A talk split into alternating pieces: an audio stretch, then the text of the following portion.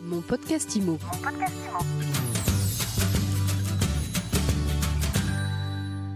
Bonjour et bienvenue dans ce nouvel épisode de mon podcast IMO. J'ai le plaisir de retrouver Olivier Colcombet, le patron de Digitereux et d'Optimum. Bonjour, Ariane, bonjour à tous. Alors Olivier, vous venez de publier une étude sur l'état d'esprit immobilier des Français. C'est un baromètre que vous publiez depuis maintenant 9 ans, c'est la neuvième édition. Quel est le moral des Français? Alors il y a le moral général. Intéressant de constater que bien évidemment avec euh, l'actualité qui est lourde, hein, on pourrait citer l'Ukraine, mais pas que, euh, les élections qui figent un peu euh, le paysage, l'inflation, euh, toutes ces discussions autour du pouvoir d'achat. Tout ça qui intervient après la crise sanitaire, quand même. Bien évidemment. Et puis c'est une autre ampleur. Euh. Mais ce qui est certain, c'est que leur morale est plutôt stable. Quand on parle de l'environnement global, il se détériore un peu et on peut pas dire que euh, s'améliore.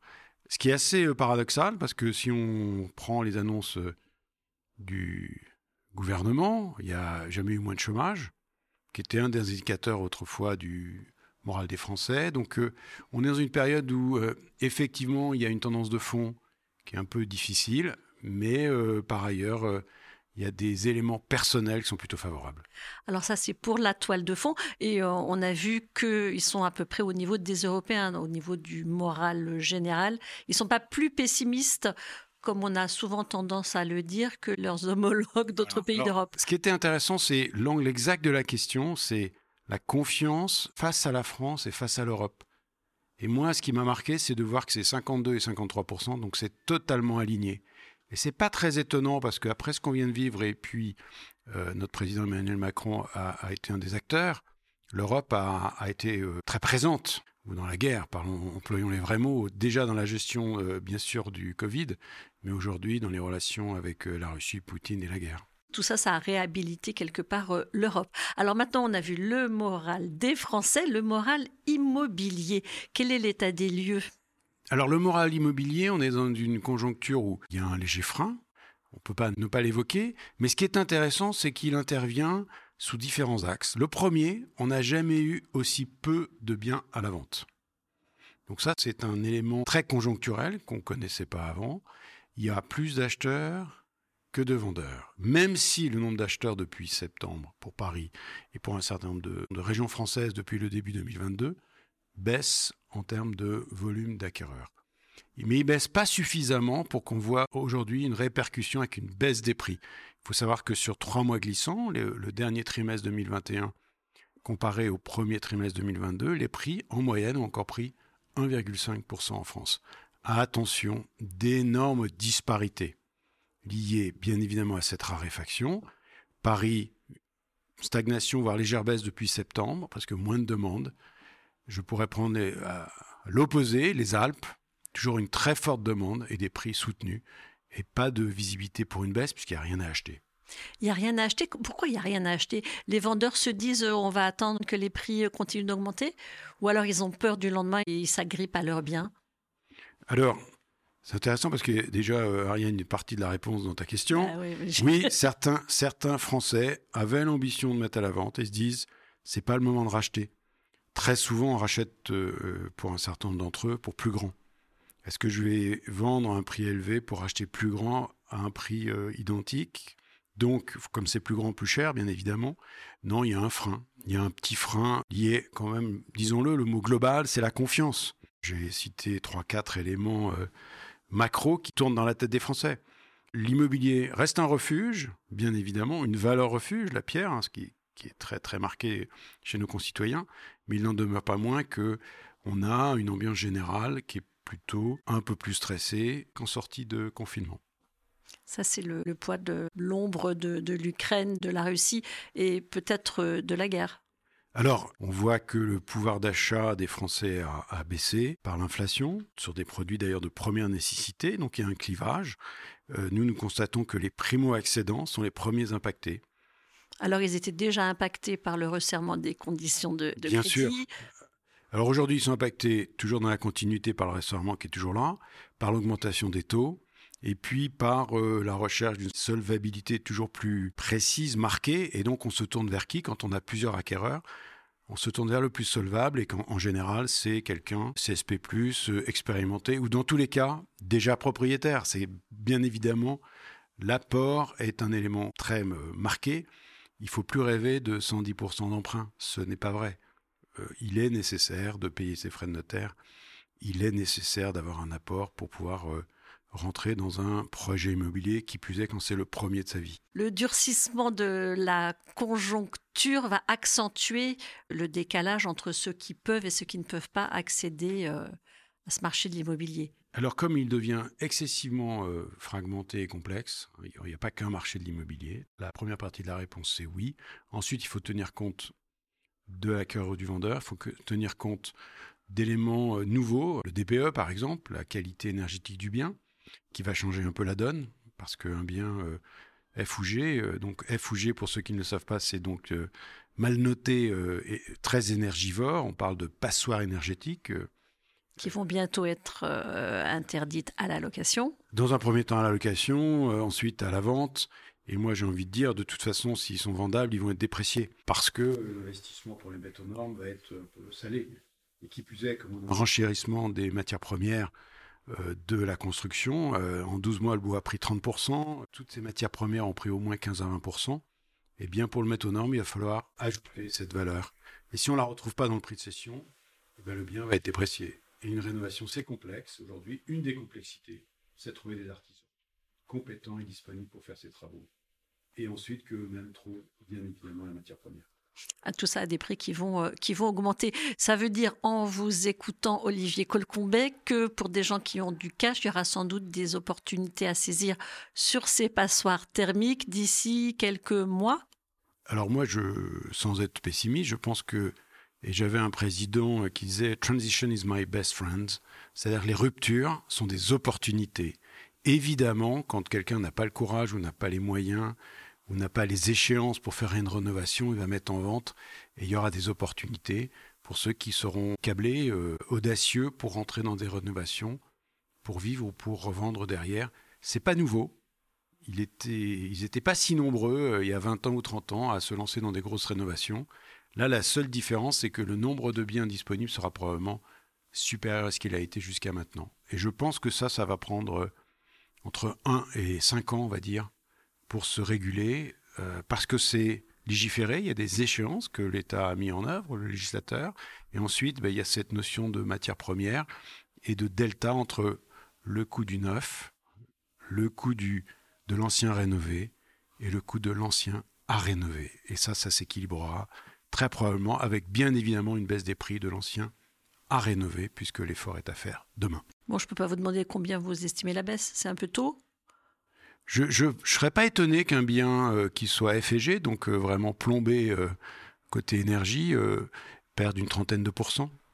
Bon, donc ça, c'est une mauvaise nouvelle pour les propriétaires qui nous écoutent. vous, au niveau du business, comment ça, il se manifeste le ralentissement depuis le début de l'année?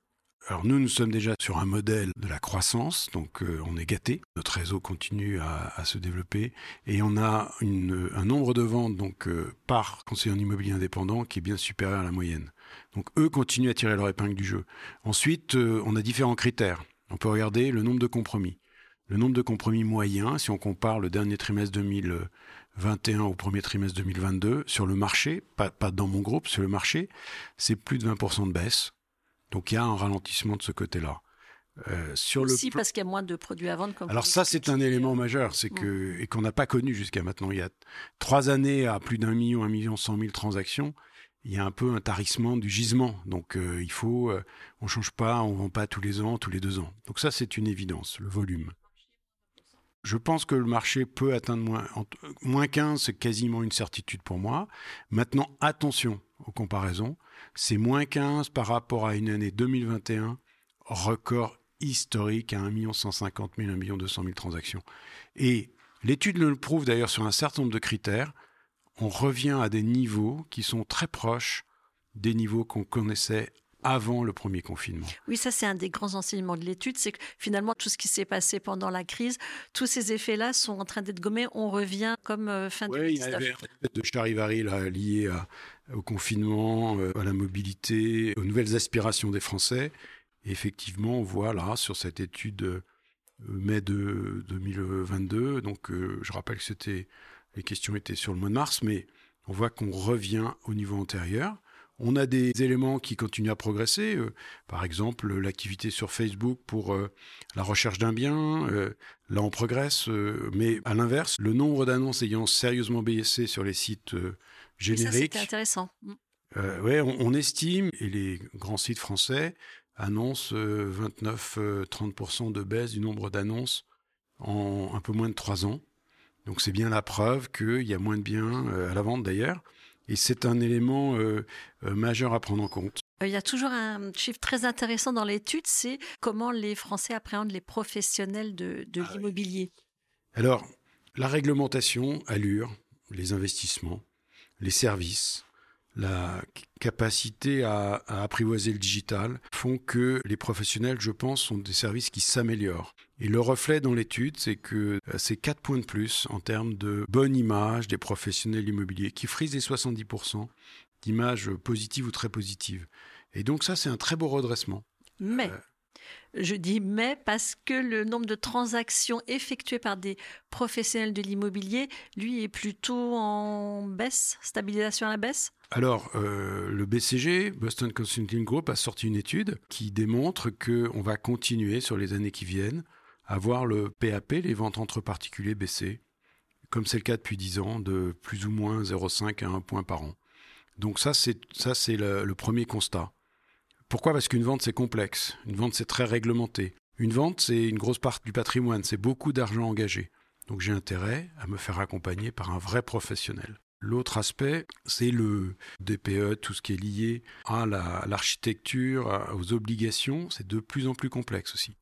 Donc, euh, besoin d'accompagnement. L'estimation de BCG, c'est que sur les cinq années qui viennent, c'est 4 à 5 points de baisse des transactions entre particuliers.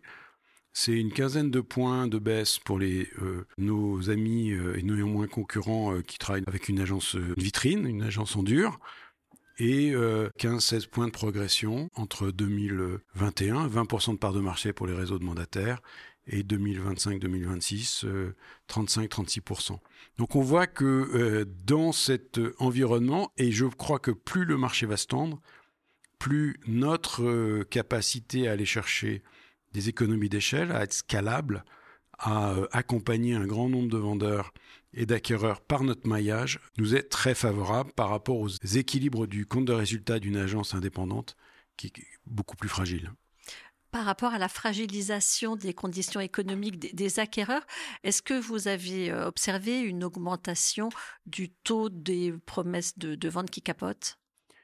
Très, très bonne question. Alors, on a euh, étonnamment euh, noté une légère baisse nombre de compromis qui capotent, comme, euh, comme tu dis, Ariane. On est à 6% chez nous. Mais il y a des motifs qui sont liés au marché. La première chose, c'est que on sélectionne bien mieux les acquéreurs puisqu'on a le choix. Et d'ailleurs, chez nous, on, demande euh, une attestation de solvabilité que fait un courtier. En amont, il monte le dossier de financement et donc l'acquéreur vient et on a une idée de sa capacité à emprunter et à, monter son dossier de financement. Donc ça, ça veut dire moins de casse. Ensuite, euh, il y a 20 ans, à la création du premier euh, réseau, et il y a 16 ans à la création d'Optium, la décision a été prise, un peu beaucoup poussée par la loi entre nous, la loi Hoguet, que 100% des compromis seraient faits chez le notaire. Donc nos compromis sont très solides. C'est un avant-contrat, et donc il est documenté par le notaire, donc il n'y a pas de déception, il n'y a pas de, gros troubles liés à un alignement ou que sais-je, à une voirie à venir. Euh, les dossiers sont bien montés, donc on a très peu de casse. Ce qui, ce qui demeure, refus de crédit? Ce qui demeure majoritairement, c'est euh, le refus de crédit, même s'il a sérieusement baissé. Alors, dernière question, les, marges de négociation aujourd'hui? Alors, on peut prendre deux critères. Il y a 12-14 euh, mois, la négociation côté acheteur, c'était 2,4-2,5% du prix affiché de l'annonce. En ce début d'année, on est passé à 5,8%. Très faible encore. Il y a 7-8 ans, on était à 17, 18, voire 20%. Pourquoi? Parce que le marché met du temps à se réguler. Le propriétaire, souvent, veut toujours plus, et puis plus le marché augmente, plus. Et là, on vient de passer 3 ans de croissance assez rapide des prix. Hein. Euh, donc, on a un peu ça dans, la tête. Et donc pour inverser euh, la tendance, bah, il faut un peu plus de temps. Il faut mettre son bien à la vente, voir qu'il part pas, ou qu'il n'y a pas assez d'appels, ou que sais-je. Donc cette régulation, elle se fait dans le temps. Donc aujourd'hui, il y a une petite reprise du pouvoir de négociation par les acheteurs, mais 5, 5, 6%, ça reste très faible quand on sait que les propriétaires ont tendance à attendre plus que ce que le marché est prêt à en donner. Bon, allez, une dernière, dernière question. Un conseil pour finir pour les, acquéreurs, les vendeurs et même ceux qui veulent se lancer dans l'immobilier? Alors, euh, je vais les prendre un par un. Euh, les acquéreurs, bah, on se prépare. On prépare son dossier, on prépare son environnement parce qu'on ne se trompe pas. Il faut pas se tromper. Bien acheter, c'est pas forcément acheter exactement au bon prix. C'est surtout acheter au bon endroit pour son projet de vie. Et c'est ça le service numéro un d'un professionnel de l'immobilier. Pour un vendeur, c'est d'être accompagné par un vrai pro. Les trois attentes dans, l'étude qui ressortent, c'est je souhaite avoir le bon prix. Et ça, ça s'invente pas. Je souhaite être accompagné, gestion des visites, etc. C'est un pro qui fait ça. Et la solvabilité, seul un professionnel peut demander à un particulier ses fiches de paye et sa, feuille de revenu. Entre deux particuliers, c'est quand même très compliqué. Voilà, donc il y a des fondamentaux qui sont là. Et quand je me lance, euh, nous nous recrutons euh, et on a euh, entre 70 et 80% de personnes qui nous rejoignent dans le réseau pour suite à une reconversion professionnelle. L'immobilier a aussi du sens. Il y a des projets de vie derrière. C'est riche. C'est de belles rencontres. Eh bien, il faut travailler, il faut se former, suivre les méthodes et puis ensuite on cartonne. Merci beaucoup Olivier Colcombet, patron de Digitereux. Merci Ariane. Mon podcast IMO. Mon podcast IMO.